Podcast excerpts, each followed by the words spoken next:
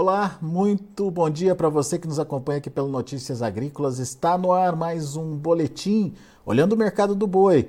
Mercado do boi que perdeu aquela sustentação que vinha tendo desde o final do ano passado. Nessa segunda quinzena de janeiro, uma pressãozinha começou a ser exercida, começou com testes dos frigoríficos é, sobre a arroba do boi gordo. Em São Paulo, por exemplo, é, os frigoríficos começaram a testar os 240 reais Aparentemente, agora sim, esse preço está sendo negociado com mais intensidade.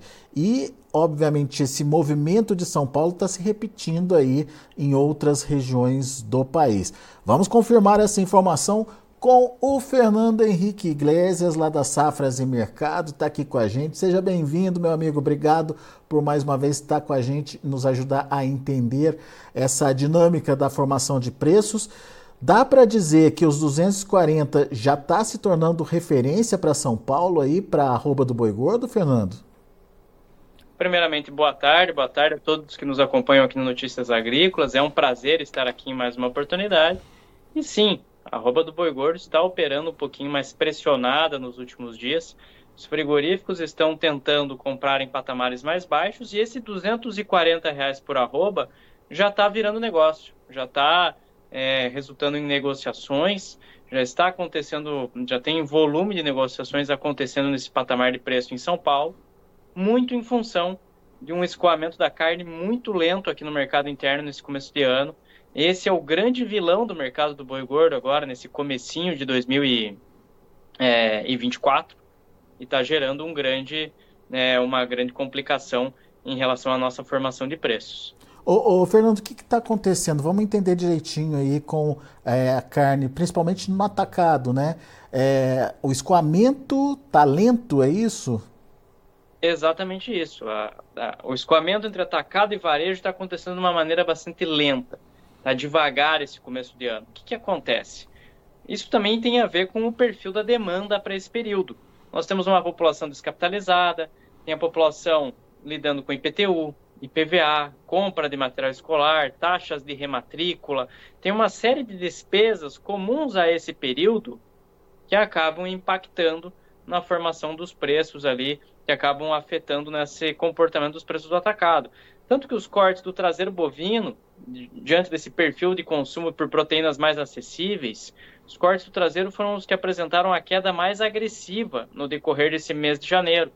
Nós saímos aí de um traseiro bovino que iniciou o ano cotado a 19,60, 19,70 por quilo, que caiu aí para 18 reais por quilo. Então teve uma queda importante do traseiro bovino no decorrer desse ano, em função desse perfil, desse padrão de consumo que nós temos definido para esse momento. Bom, agora a gente precisa entender se esse é um comportamento pontual, né, Fernando, por conta de ser uma segunda quinzena de mês e isso pode mudar daqui para frente ou se isso vai se tornar uma tendência. O que, que você vê aí de possibilidades? Essa é uma questão muito atrelada à sazonalidade do mercado. Nós saímos de um período de auge de consumo, que é o último bimestre, e passamos para um bimestre que tipicamente o consumo é mais fraco. Isso também é aliado a uma segunda quinzena do mês em que a população está sem dinheiro. Não tem, a população está sem dinheiro para é, consumir produtos de maior valor agregado. Então, desta forma, o que nós estamos observando, o que nós estamos vislumbrando é realmente os preços da carne caindo, os frigoríficos com câmaras frias cheias, um alto volume de produto estocado. Aí o que, que acontece? Isso vai refletir nas estratégias do frigorífico na compra de gado. Se ele está tendo dificuldade para escoar a produção, para dar vazão à produção de carne, ele vai pôr o pé no freio ali, ele não vai precisar de uma escala tão longa assim ele, ele não vai precisar é, ser tão agressivo na compra de gado. Ele precisa, a prioridade é enxugar esse estoque, essa carne que está parada. E tem carne estocada hoje nos frigoríficos, então? As câmaras frias estão bem é, abastecidas, com uma, realmente tem dificuldade de você dar vazão a esse produto nesse momento, diante desse perfil de demanda que nós temos hoje. O varejo também vai apresentando indicadores complicados nesse começo de ano, e isso vai refletindo em todos os elos da cadeia. Né? Isso vai afetando o resto da cadeia, vai afetar as decisões da indústria e isso vai chegar lá no pecuarista. Ô, ô Fernando, e, e a falta de recurso da população, ela explica essa, essa tendência aí. É, como é que a gente pode entender através de preços, né, que isso está acontecendo? O que está sendo valorizado, o que está sendo desvalorizado? E isso, pelo que eu entendi, envolve todas as proteínas, né? Não é só a, a carne bovina, não, né? Não, esse movimento não está restrito à carne bovina. Vou citar aqui, por exemplo, alguns cortes do frango que vêm apresentando queda em seus preços. Peito de frango, o próprio, a própria coxa de frango vai apresentando queda. Tem alguns cortes que estão escalando, estão subindo discretamente. Dorso de frango experimentou alguma alta nesse comecinho de ano. É, pé de frango, as carcaças ali estão mantendo um certo preço. Então, esses cortes, que tipicamente têm um valor agregado é, menor, eles estão mais demandados realmente. A população vai priorizando cortes mais baratos. Dentro do próprio frango, que já é a proteína mais acessível, a proteína mais barata, e temos também embutidos. Embutidos acabam ganhando é, demanda nessa época do ano. Nós saímos de um período, o último bimestre, que a preferência é por cortes nobres, por conta da capitalização da população, e passamos para um momento exatamente oposto, em que a preferência da população vai ser por proteínas mais e mais acessíveis. Nem o ovo é, é, conseguiu escapar dessa tendência aí, pelo que você estava me contando, né? Sim, nós vemos um movimento de queda generalizado dentro do setor carnes. Tem cortes suínos caindo, tem o próprio ovo apresentou queda de preços em algumas regiões do país, é, cortes do frango, cortes bovinos, então é uma queda realmente generalizada. Nós estamos vendo um setor carnes apresentando recuos importantes em, diver, em, em várias frentes. E na região sudeste, que é o principal ponto de consumo do país, São Paulo especificamente, esse movimento tem se mostrado bastante agressivo. E por conta disso, as indústrias aí de São Paulo, em especial os frigoríficos ali que estão adquirindo boi gordo no dia a dia, revisam suas estratégias, sua política na compra de gado e passam aí a testar valores mais baixos. Ô, Fernando, é, muda alguma coisa com a chegada do, de fevereiro aí, e principalmente com essa questão da expectativa de demanda com o carnaval? Vai ter um efeito positivo sim. A grande questão é o seguinte: se essa demanda de virada de mês vai ser o suficiente para enxugar esse mercado, esses estoques de carne. Se de fato isso acontecer, nós podemos voltar do feriado de carnaval com os frigoríficos com escalas mais curtas, com maior propensão a pagar preços mais altos pela arroba. Lembrando agora que nós estamos em um momento que o pecuarista ele tem condição de segurar um pouquinho esses animais, de reter esses animais, segurar, usar a retenção ali como uma estratégia, porque o pasto oferece condições para isso. Pastagem tem condição para isso. Então ele pode cadenciar o ritmo desses negócios, não tem uma urgência para negociar. É lógico, isso varia de caso a caso, né? Vai, muito pecuarista às vezes tem que honrar algum compromisso, etc. E precisa vender boiadas ali, etc. Mas de qualquer forma, se houver a possibilidade de cadenciar o ritmo de negócios, pode encontrar é, opções melhores ao longo desse primeiro trimestre. Pode encontrar. Não, só não podemos imaginar altas explosivas do preço, né? O mercado uhum. não está propenso a isso, mas de qualquer forma podem sim acontecer oportunidades melhores do que nós temos agora para o mercado do boi. É, então, uma retomada e não uma mudança de patamar de preço, né, Fernando? Exatamente. É, recuperar um pouquinho dos valores ali, a depender do, do, do escoamento da carne. Então, o, o, o, grande problema não tem sido, nesse momento, a exportação, tanto que os volumes exportados são muito bons, né? Mas o problema é aqui no mercado interno.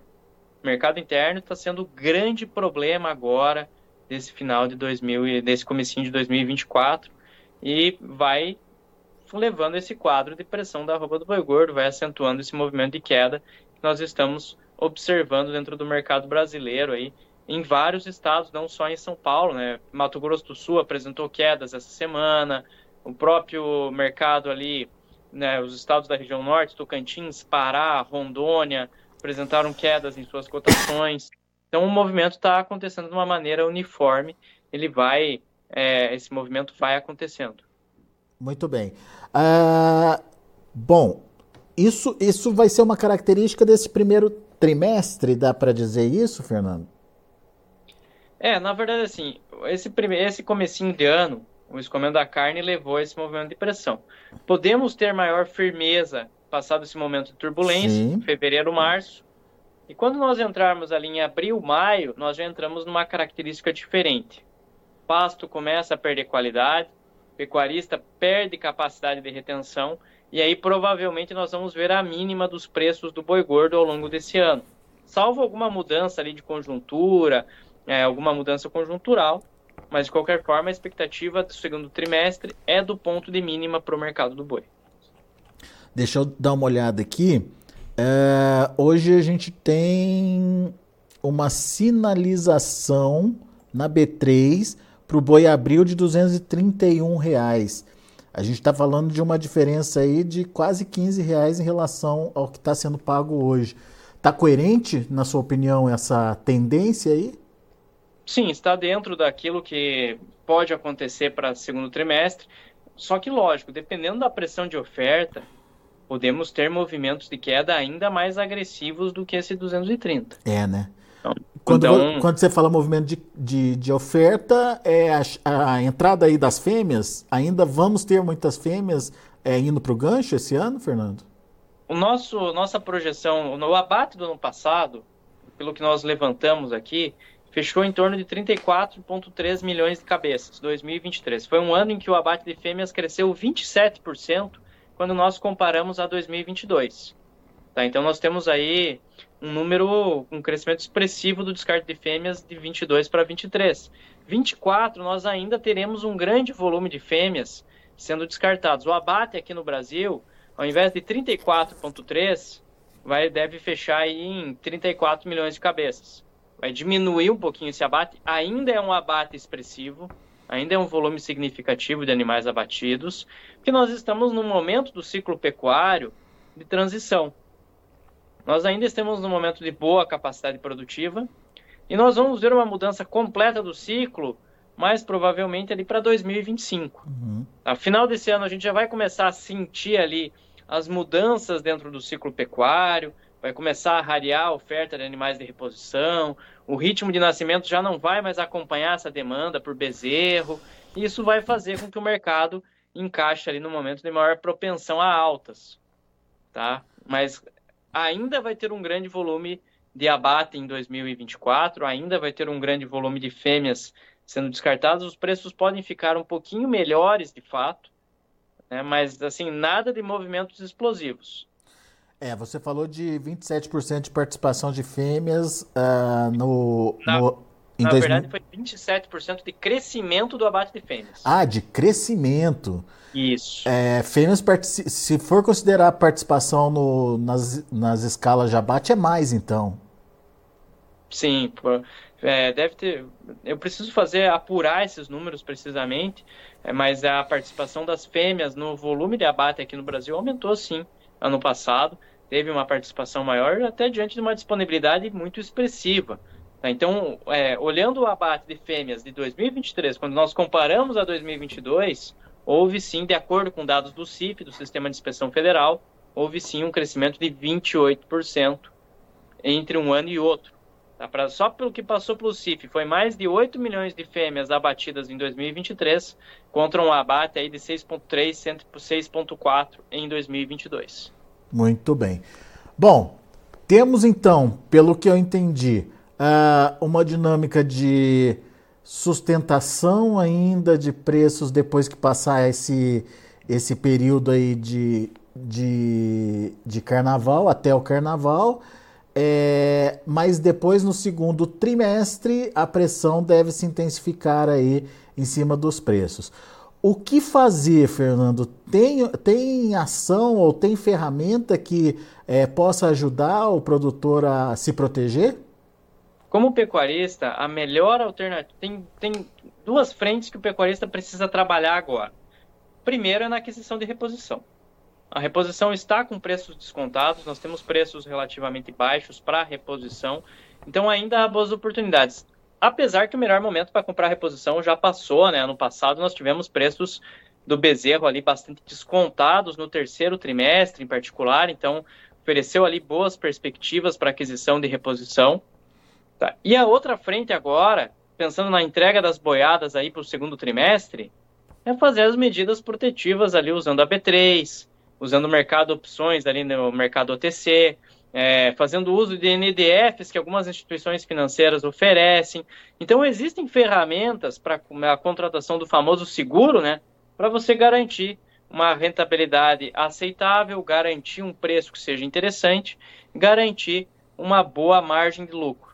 Lembrando sempre que o pecuarista brasileiro investiu na melhor genética, refinou as técnicas de manejo, reformou as pastagens, e agora precisa preservar, proteger todo esse investimento que foi feito.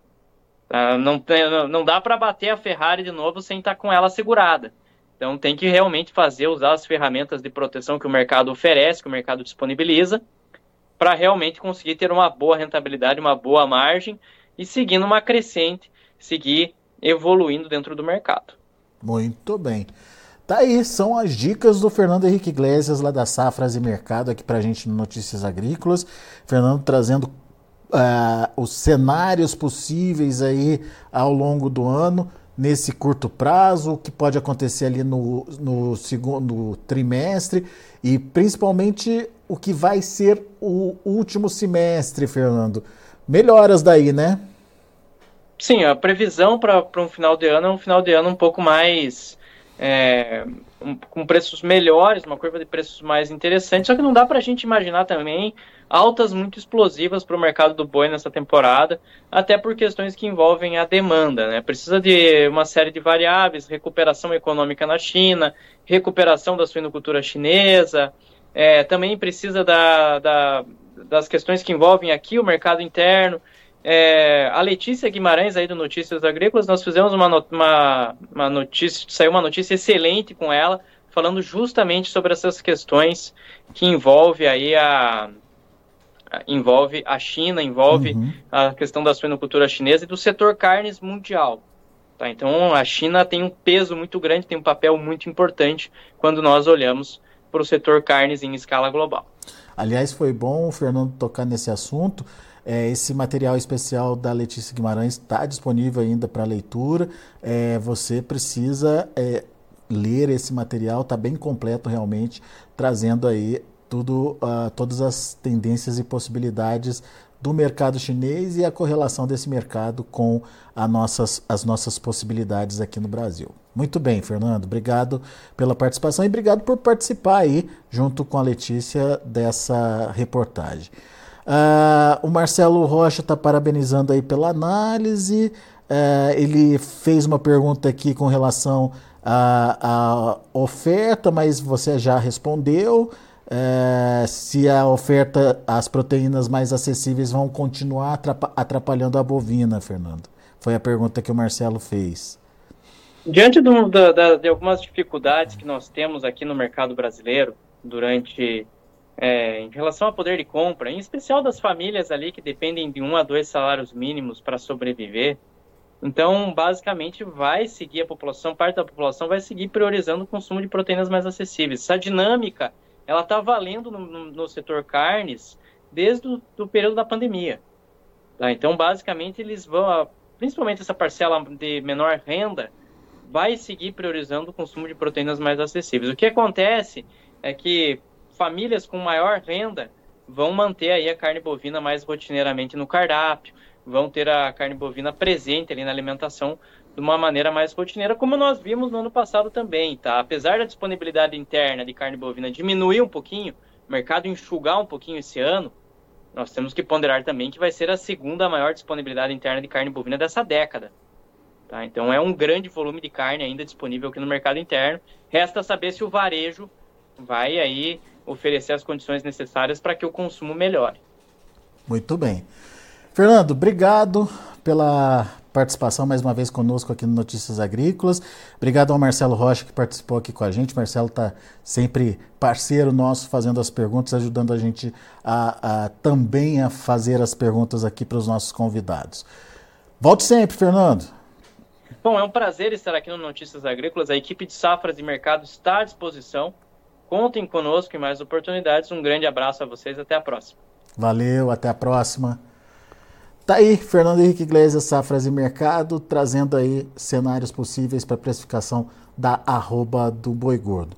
Vamos ver como estão os negócios no mercado futuro, lá na B3, o que, que o mercado está indicando. De olho na tela, temos um janeiro sendo negociado a R$ 245,70, leve alta de 0,06%. Na verdade, o contrato de janeiro está apenas se adequando aí ao é, valor do mercado, porque já está sendo finalizado aí esse contrato. Fevereiro, R$ 236,50, queda de 0,57%. Março está com queda de 0,38% fech, é, negociando nesse momento a 233,10, abril 231,80, uma alta de 0,41%, subiu um pouquinho aí o vencimento abril. O boi gordo indicador CPEA fechou ontem a 248 reais, redondinho aí, é, sem variação, portanto, mais um indicador mostrando firmeza dos preços da arroba do boi gordo. Muito bem, são esses os números. A gente vai ficando por aqui. Notícias agrícolas e informação agro relevante e conectada.